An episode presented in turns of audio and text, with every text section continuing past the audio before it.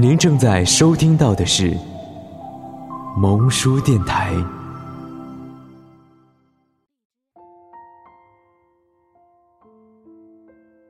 不知道从什么时候开始，“赢在起跑线上”成了一句深入人心的口号。可是仔细想想，这句话有个很大的问题，它让人产生有种错觉，误以为人生。有一条既定的跑道。高考之前，某种意义上，我们和同龄人确实很像，在一条跑道上。一群人按部就班的读完幼儿园，读小学，读完小学读中学，在这个阶段，你很清楚的知道，接下来要发生什么，所以，只要努力争上游就好，不需要做什么选择。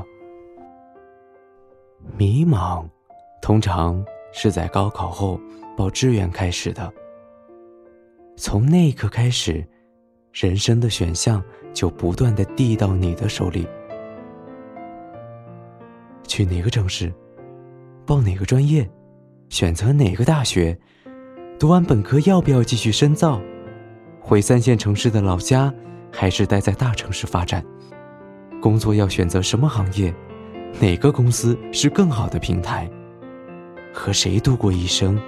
要不要分手？要不要跳槽？什么时候买房？在哪儿买房？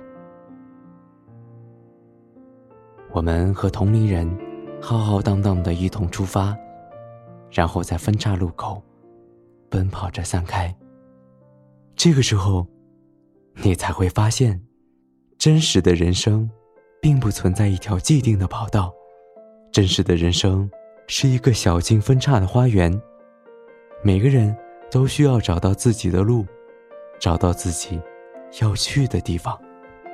在小径分岔的花园里，每一条路都有自己的风景，根本无法像跑道一样简单的比拼出输赢。所以，人生的成功并不是比别人成功，而是找到自己喜欢且擅长的事。